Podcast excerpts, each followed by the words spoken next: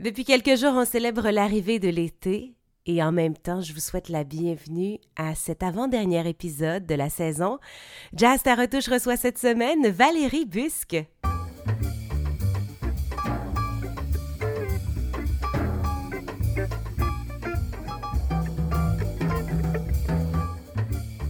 C'est la conclusion d'une belle première saison du podcast Jazz ta retouche parce qu'on vous présente cette semaine les deux derniers épisodes. C'est, ça a été une première saison qui a été hyper enrichissante. On a appris à connaître euh, plein de nouveaux photographes. Puis c'est drôle parce que quand j'ai lancé la saison, c'était pré-COVID où on n'avait aucune idée qu'on allait traverser cet enfer de la vie. Et euh, ben, entre-temps, il y a des choses qui se sont bousculées et on a découvert chacun notre niveau de résilience. Et euh, ben, ça s'est transformé un petit peu euh, dans le fond au cours de la saison. Puis je vous remercie d'avoir été là. Ce n'est pas la fin du podcast. On sera de retour cet automne, mais là, on fait une petite pause pour l'été. Et juste avant de sentir les effluves de l'été, euh, je suis vraiment contente de recevoir une photographe dont j'admire le travail et dont j'admire l'énergie aussi. Je pense que ça va nous donner un un bel aller, là, un bel élan pour l'été. Valérie Busque, allô? Hello!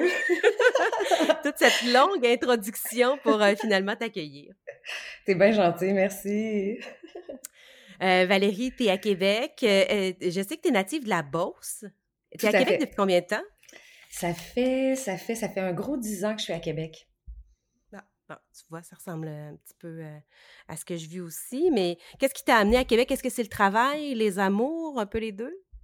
Non, en fait, c'est vraiment le travail. Parce que moi, j'ai débuté ma carrière en 2005. J'ai ouvert mon premier studio de, studio de photo à Saint-Georges. Puis, euh, cinq ans plus tard, j'ai fait, j'ai eu, je pense que j'ai vécu euh, de grandes, grandes expériences dans mes premières années d'affaires. Puis, après réflexion, ben, j'ai réalisé que ce que je voulais, j'avais l'impression que je ne pouvais pas le faire euh, dans la Beauce. Je me questionnais beaucoup à me dire est-ce qu'il faut que je parte à New York? Est-ce qu'il faut que je parte à LA Est-ce qu'il faut que je mmh. parte euh, Où exactement dois-je partir pour me réaliser? Puis finalement, tu vois, j'ai fait une heure de route. Je me suis retrouvée ici à Québec. Puis euh, j'ai réalisé rapidement en fait que Québec c'est petit, c'est un petit village où on peut avoir vraiment une voix qui est plus puissante puis qui est même internationale. Fait que, fait que voilà. Puis quand j'ai, quand j'ai quitté la bosse, en fait, j'avais quand même un plan. J'étais, j'étais jeune, mais j'avais un plan dans ma tête, j'avais des objectifs. Je suis arrivée ici, puis ça m'a vraiment... La transition m'a permis aussi de faire un gros, gros changement au niveau de mon offre de service, tout ça. Fait que ça a été un gros changement, mais ça a été, écoute, une des plus belles décisions que j'ai prises de ma vie, certainement. T'es dans, je pense, dans les, les photographes que je connais, un, le mélange parfait d'entrepreneur, d'artiste, parce que tu es tellement artiste, mais en même temps, tu euh, mènes vraiment bien ton entreprise et euh, tout ce qui est en lien avec le, marketing et la gestion de tes clients. Euh, mm-hmm. Trouves-tu ça difficile des fois? Parce que j'imagine qu'autour de toi, tu as rencontré dans ton parcours des artistes qui ont vraiment pas la fibre entrepreneur et l'inverse aussi? Mm Puis en fait, tout ça, c'est la faute à mes parents. euh, c'est drôle parce que, puis c'est le fun que tu parles de ça, Annie, parce que euh, moi, j'ai des études en fait en art visuel, donc euh, rapidement mon parcours, là, j'ai fait mes études secondaires dans la Beauce, ensuite de ça, une partie dans la Beauce, c'est-à-dire, puis je suis, je suis venue ici à Québec terminer en fait mon secondaire au Collège Jésus-Marie. Ensuite de ça, je suis retournée dans la Beauce, j'ai fait un cégep là-bas. Je suis revenue à Québec pour faire mon université. J'ai fait euh, deux ans au bac en art visuel. Ensuite de ça, j'ai quitté pendant un an en France. Je suis allée dans une des cinq grandes écoles euh, euh, supérieures d'art, dans une école mmh. qui, qui, était dans la ville de Bourges, qui est juste à une heure en dessous de Paris, en fait. Bref, donc j'ai été là-bas pendant un an, vraiment focus, très, très, très artiste et tout. très grand apprentissage aussi à ce niveau-là. Puis c'est ça, en fait, je suis revenue dans la Beauce par la suite puis tu vois, je suis en train de perdre le fil. Euh, ah oui, c'est ça. Euh, entrepreneur et euh, artiste. Excuse-moi, je pars dans mes. Je pars dans, dans mon passé. tout va bien, tout est sous contrôle. Puis c'est ça, en fait. Je suis revenue par la suite dans la Beauce.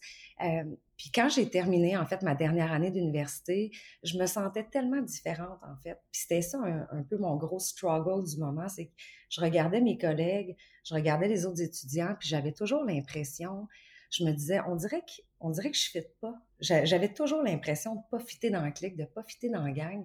Puis à un moment donné, j'ai eu cette, euh, je dirais pas cette réflexion-là, mais il y a quelque chose qui a popé en moi qui m'a dit, OK, je viens de comprendre. Tu es une artiste, mais tu es aussi un entrepreneur. Ma mère est une artiste, mon père est entrepreneur. Ils ont bâti une business ensemble pendant euh, presque depuis maintenant 40 ans. Euh, maintenant, ils sont, sont, pas mal retirés, je te dirais, de, l'entreprise familiale.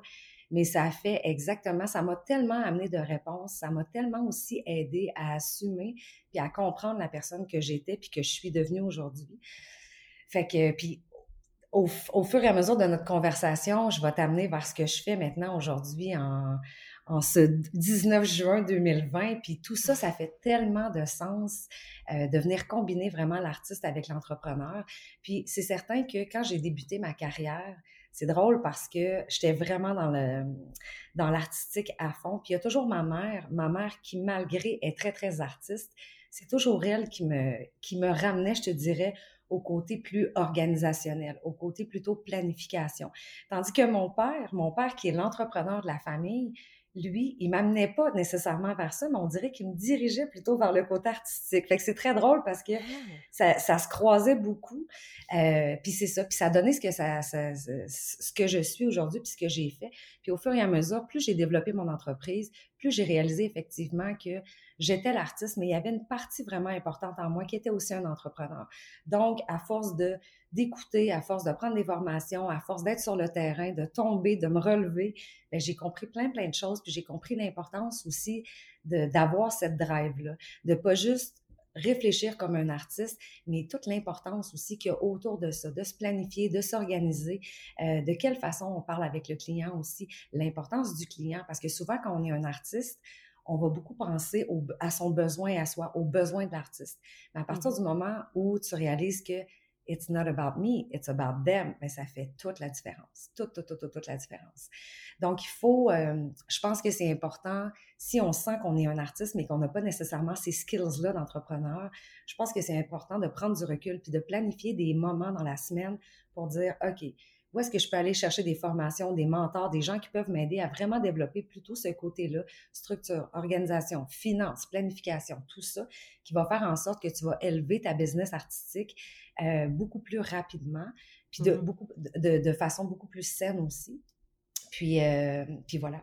Est-ce que tu penses que c'est inné ou euh, l'entrepreneuriat ou tu penses que ça peut être quelque chose qui va s'acquérir avec, euh, avec le temps ou c'est comme forcer un carré dans un rond? Comment tu vois ça? Euh, non, je pense sincèrement, moi, par expérience personnelle, je pense que j'avais quelque chose en dedans de moi depuis toujours parce que, tu sais, à force de... Moi, je dis souvent que finalement, l'entrepreneuriat coule dans mes veines, mais je pense que mmh. j'étais juste comme pas consciente de ça au même titre que tout le côté artistique aussi coule dans mes veines depuis, euh, depuis ma naissance. Mais pour avoir, pour avoir débuté une business, je te dirais vraiment les yeux fermés, en n'étant pas vraiment planifié, en sachant pas vraiment ce que je voulais, où j'étais. Quand j'ai ouvert mon, mon, mon, euh, premier studio de photo en mars 2005, je savais pas comment mes têtes de flash fonctionnaient. Je savais pas ce que j'allais offrir comme produit. Je savais pas qui allaient être mes clients. Par contre, j'ai compris une chose, c'est que rapidement, les gens sont venus à moi. J'ai compris que ma personne, ma personnalité, donc tout de suite, j'avais déjà un personal brand qui était déjà en train de d'éclore, si tu veux. Euh, j'ai surfé là-dessus, puis comme je, comme je te disais tout à l'heure, mais probablement que les, les, plus grosses erreurs de ma vie, je les ai faites dans les cinq premières années. Par contre, j'ai tellement appris, j'ai tellement compris rapidement que je devais faire quelque chose, je devais travailler sur mes faiblesses. Donc, pour répondre à ta question, je pense que c'est quelque chose qui peut vraiment se développer, qui prend, euh, mais on doit mettre le temps, puis on doit aussi, euh, je pense que nos semaines doivent être concentrées entre vraiment comme deux à trois chapeaux. Il faut que tu portes le chapeau de l'entrepreneur, il faut que tu portes le, le chapeau de l'artiste, tu comprends ce que je veux dire? Il faut que tu portes le, chapeau de la structure puis de l'organisation. Donc, c'est vraiment à toi à te, à te planifier et à te dire, OK, je peux pas être toujours en mode artiste, puis je veux pas non plus nécessairement être toujours en mode entrepreneur. Je veux pas toujours être en mode gestion, gestionnaire, administration, tout ça. Par contre, c'est vraiment d'aller chercher comme le balance entre les deux, l'équilibre vraiment. Mmh puis de porter son chapeau d'entrepreneur et de gestionnaire, euh, de, de, se forcer à le faire durant une coupe d'heures par semaine. Je pense que c'est ce qui va te donner des ailes pour après ça être vraiment pleinement dans ton chapeau d'artiste, puis de pas être stressé avec tout le reste qui tourne autour de la gestion d'une entreprise. Absolument. Puis à partir du moment où tu assumes, je pense, ces, ces deux grandes responsabilités-là, tu peux pas juste être un artiste puis t'attendre à ce que les gens viennent vers toi, euh, puis t'attendre à vendre ton service ou à vendre ton produit. Tu sais. À partir du moment où tu as, ce certain équilibre-là, puis tu as cette euh, conscience-là, je crois, ben, une fois que tu es dans ton chapeau d'artiste, tu te sens tellement plus libre, tu te sens plus en contrôle aussi de ce que tu fais. Fait qu'il y a vraiment une immense différence, là. Vraiment, vraiment, vraiment. Fait que euh, c'est mon petit conseil euh, en début de podcast, après 12 minutes, d'essayer. Si vous sentez que vous êtes un artiste, puis vous sentez vraiment que vous manquez de skills au niveau entrepreneurship, il y a tellement de choses, il y a tellement de gens qui peuvent nous aider sur le web, les tutoriels, euh, whatever, les blogs, les vlogs.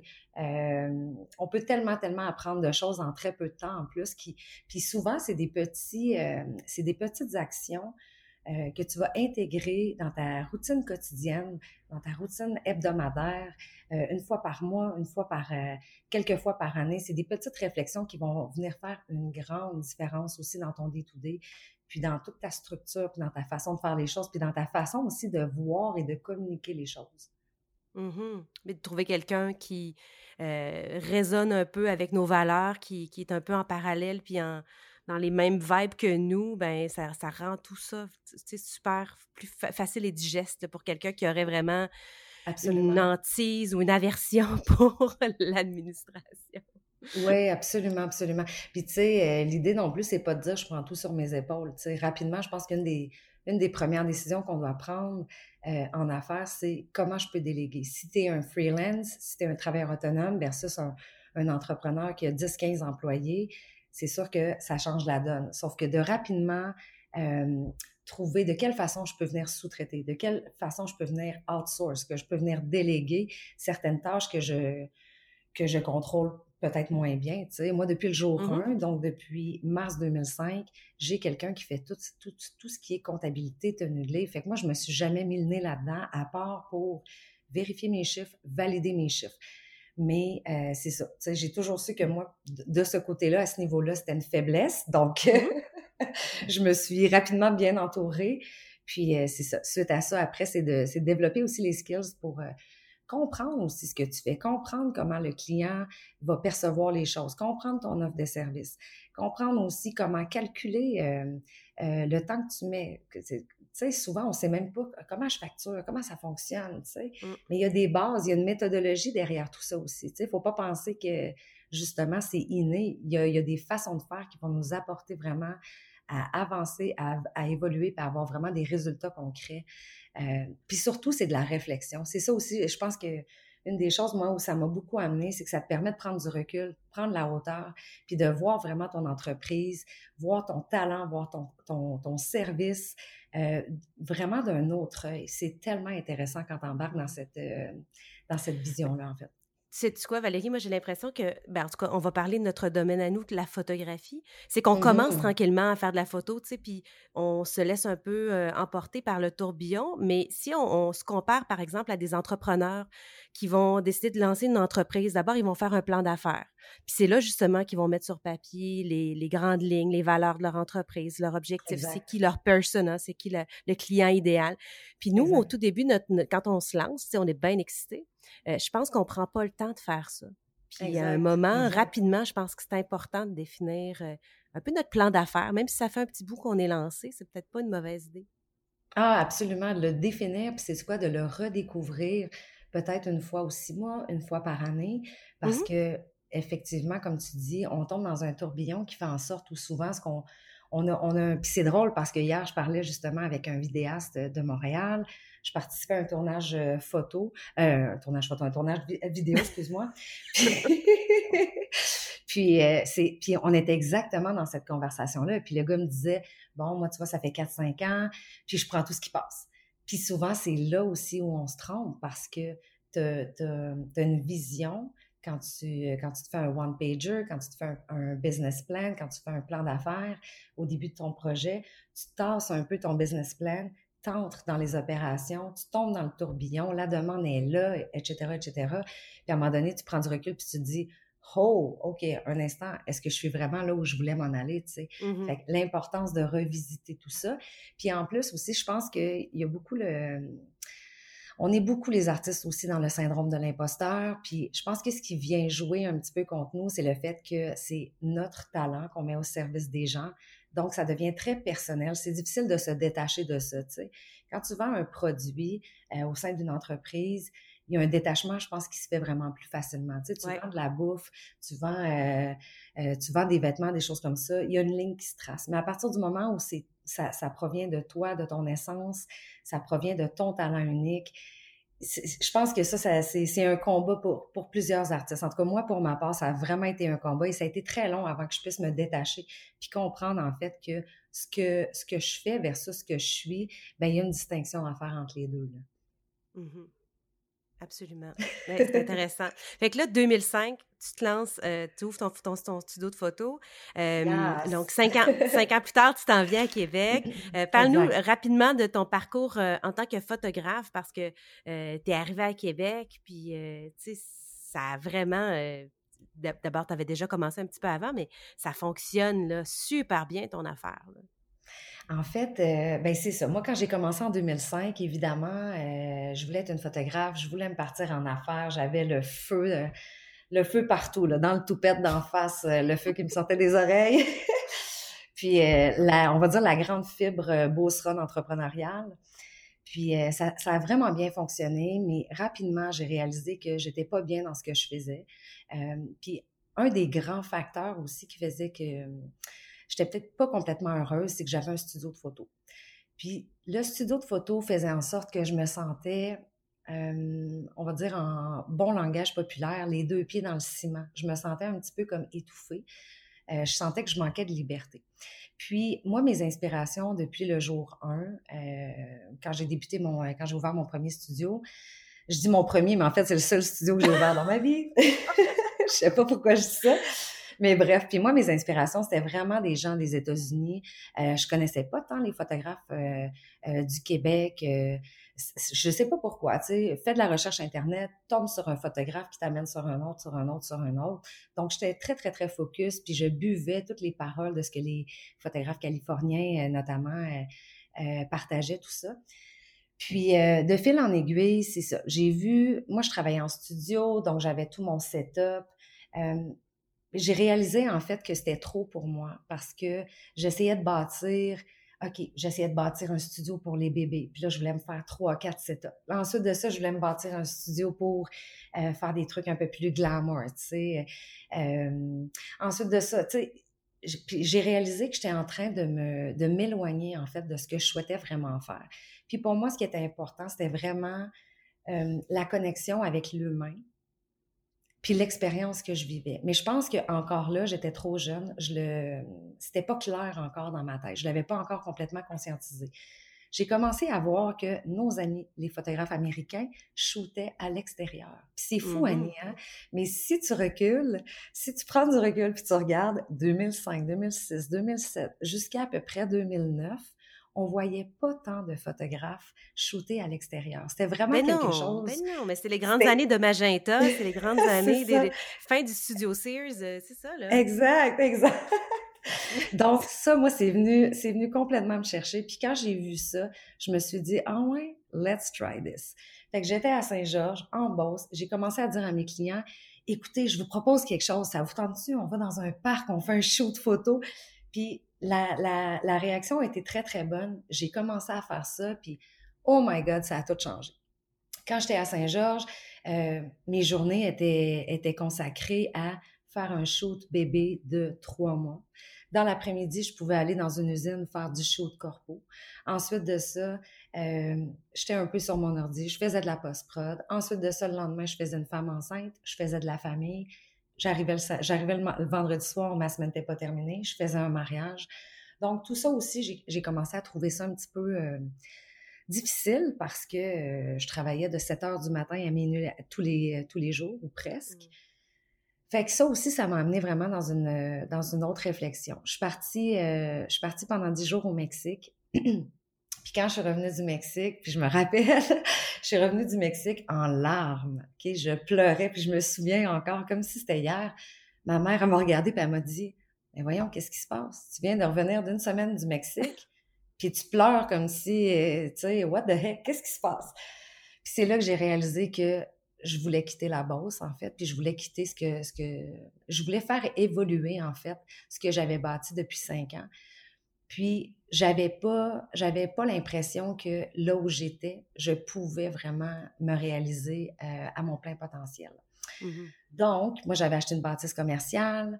J'ai mis la bâtisse commerciale à vendre. Ça a été très, très rapide. Ça s'est vendu. Donc, c'est un signe. Cool. Euh, oui, oui, vraiment. Puis je me suis emmenée à Québec, j'ai habité chez, euh, chez une amie pendant quelques mois. Puis de fil en aiguille, ben là, j'ai développé ma business. J'ai développé vraiment ma nouvelle offre de service. Euh, encore là, pour être très, très honnête, j'étais pas la personne que je suis aujourd'hui, donc j'étais pas aussi organisée, planifiée, j'étais pas aussi consciente de ce que je souhaitais faire. Euh, fait que je suis arrivée ici quand même un peu, je te dirais, les yeux fermés j'avais pas nécessairement non plus de grandes euh, stratégies derrière moi. Là, c'était vraiment, euh, je me laissais guider beaucoup, beaucoup par mon, euh, par mon instinct, tout ça. Mmh. ce que je voulais, par contre, ce que je savais, c'est que je voulais que mon studio de photo devienne la ville de Québec. Je, je ne voulais plus faire la gestion des têtes de flash. J'étais épuisée de ça. J'ai réalisé rapidement que c'était pas pour moi je voulais travailler plus, euh, de façon plus légère pour, être, pour faire en sorte que je puisse être encore plus en contact, en fait, avec mon client. Donc, mon mindset en partant de la base, c'était, OK, je m'en viens à Québec. Québec devient, la ville de Québec devient mon studio de photo. Euh, au lieu d'investir dans une bâtisse commerciale, je vais essayer de me trouver un petit, euh, un logis dans lequel moi je vais être bien, je vais être confortable, je vais être heureuse. puis that's je vais focuser sur le mariage. Donc, j'ai transformé mon offre de service. Quand je suis arrivée à Québec, un des premiers, une des premières actions, en fait, que j'ai fait, c'est que euh, j'ai participé au Salon de la mariée. Hmm. Puis ça, ça a vraiment été... Puis ça, je veux te le raconter, OK? Parce que je trouve que c'est une belle histoire. Puis euh, c'est... Une fois que j'ai fait le, le, Salon de la mariée, ça m'a amené beaucoup de réponses puis beaucoup de réflexions. Puis ça m'a amené à me dire dans la vie, je crois pas que c'est que ce sont les meilleurs qui, euh, qui ont du succès. Je crois que ce sont les gens qui sont différents. Puis, tu sais, moi, je me considère pas, je me suis jamais considérée comme la meilleure des photographes. Je pense que je suis la meilleure pour mon client parce que autour de toute l'offre de service, puis de toute l'expérience, puis la connexion que j'offre à mon client, pour moi, c'est pas juste la photographie, ça va beaucoup plus loin que ça. Euh, mais c'est ça, tu sais, fait que je te le raconte rapidement, si tu permets. Tu permets? Ben, vas-y. Moi, je, tu je suis au bout de mon siège, là. c'est ça. Mais tu vas voir, c'est tout simple. C'est, c'est, c'est, c'est bien, bien, euh, bien, bien simple comme histoire. C'est juste que quand je suis arrivée, dans le fond, euh, je me rappelle, j'ai une amie euh, de la Beauce qui s'appelle Marie-Claude qui m'a beaucoup... je dis toujours que Marie-Claude, c'est comme un peu mon vieux meuble, un, un, vieux meuble, tu sais, dans le sens où elle est là avec moi depuis le début à m'encourager, puis c'est comme ma cheerleader, tu sais, elle est tellement gentille. Fait quand euh, je déménageais à Québec, j'ai fait le salon de la mariée, elle est venue avec moi. Euh, elle m'a vraiment supporté là-dedans, elle m'a aidée. Euh, elle était là aussi au salon de la mariée pour parler, pour parler aux futurs mariés et tout ça. Puis vraiment, last minute, je me disais, oh my God, il faut que je décore mon stand. Attends un peu, là. on dirait, oui, oups, on dirait que j'avais comme pas réfléchi à ça. Donc, ce que j'ai fait, c'est que j'ai utilisé une photo d'un mariage que j'avais fait dans les, dans les semaines précédentes. Euh, en fait, c'est que j'avais pas nécessairement le goût de tapisser, euh, admettons, mon stand avec 20, 30, 40, 50 photos de couple. Donc, j'ai fait imprimer une immense photo d'une paire de chaussures rouges.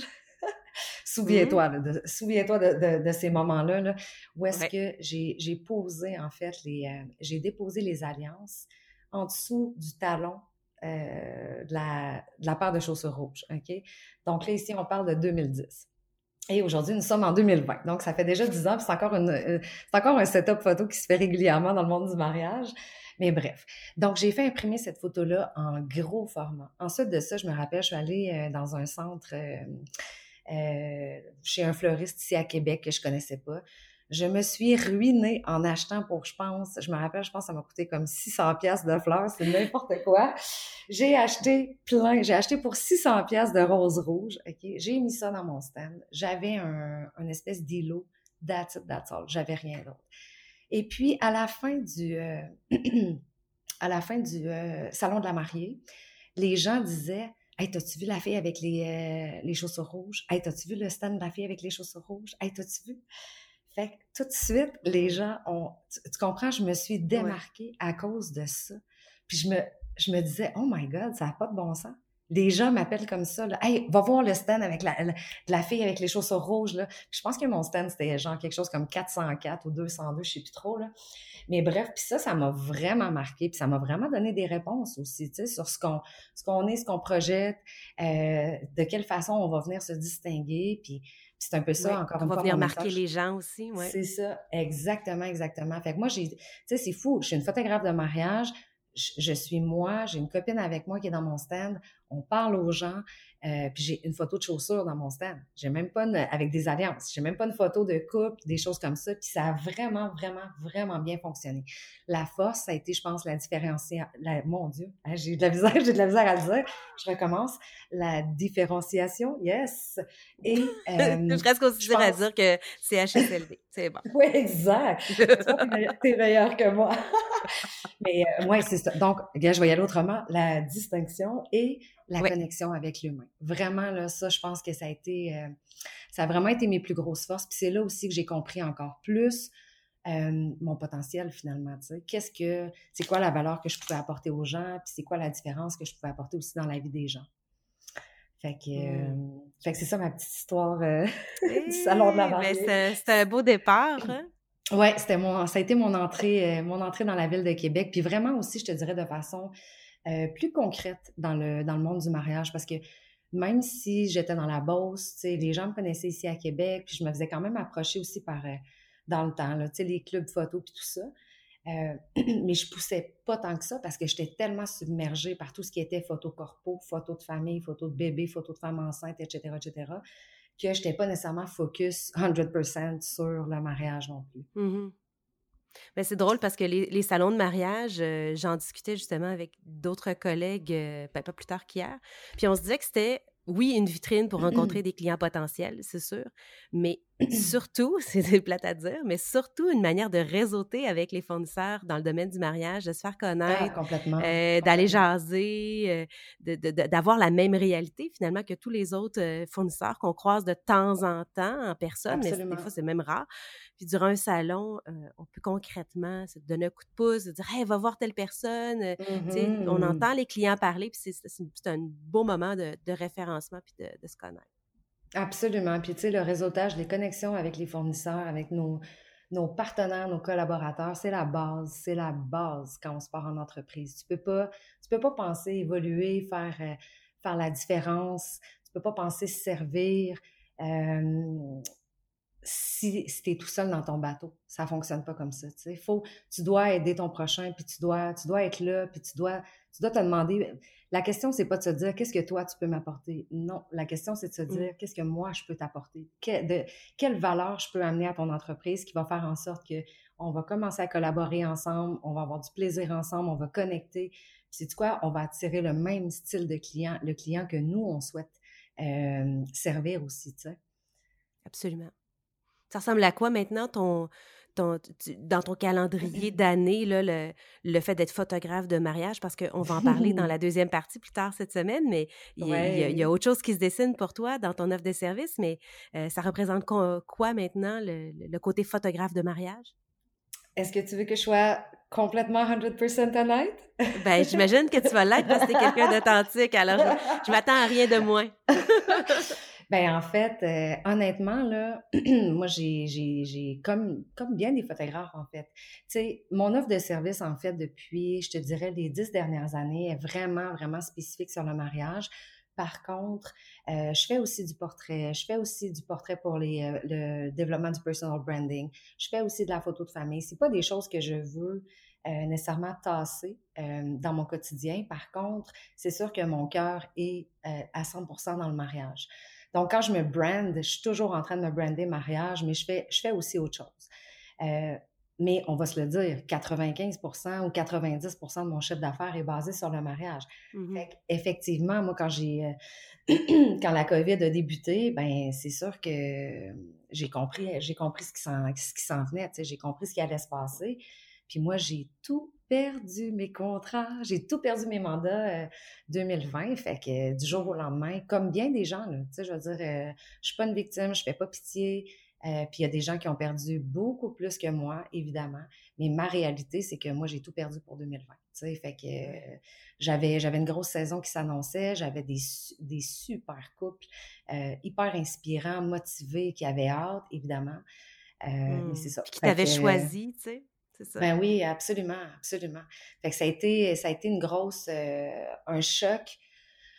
Euh, je te dirais pas pour moi, parce que euh, je pense que j'avais tellement, au début de la COVID, là, j'ai embarqué dans la COVID, moi, avec un mindset qui était tellement fort, qui était tellement positif, en me disant, je me laisserai pas abattre, puis il y a juste moi qui peux choisir ce que je veux faire, puis comment je peux réagir face à tout ça, tu sais.